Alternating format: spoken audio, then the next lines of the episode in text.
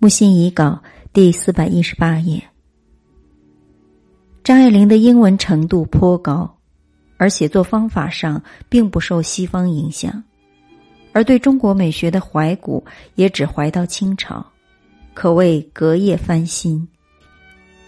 穿了宽摆大袖的绣袄走上霞飞路来，就算奇装异服、惊世骇俗，这也太容易了。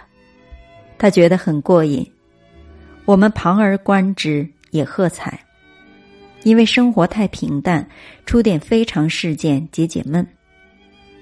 我正是要说的是，张爱玲当时认为前卫的审美观念是纯属中国的，没有世界性，这一局限可不是小事。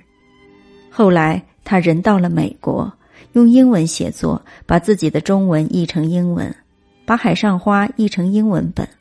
都得不到青睐，这就证明他太中国了，太三十年代了。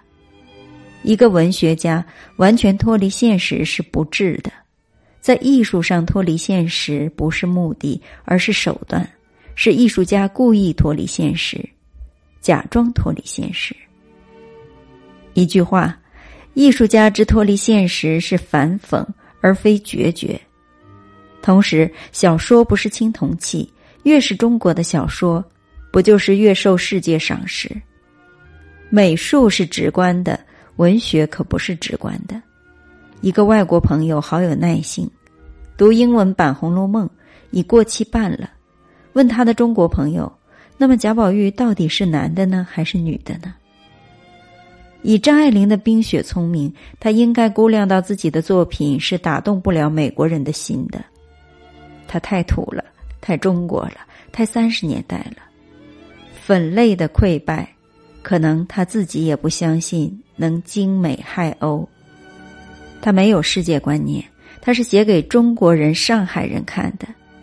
当初他大概不会意识到香港、台湾有大把大把的张迷。他自己就说他很在乎读者的彩声，编者的殷勤。多好呀！出走到美国。此一念之差，真是全局顿飞。定居香港，可能也不会出现赖雅，可能会好些。艺术并不绝对自由，观众作为一个观念，像巨灵似的威临在作者的头上。你迁就读者，你完；你无视读者，你完。迁就即是媚俗，越媚越俗，不理会读者。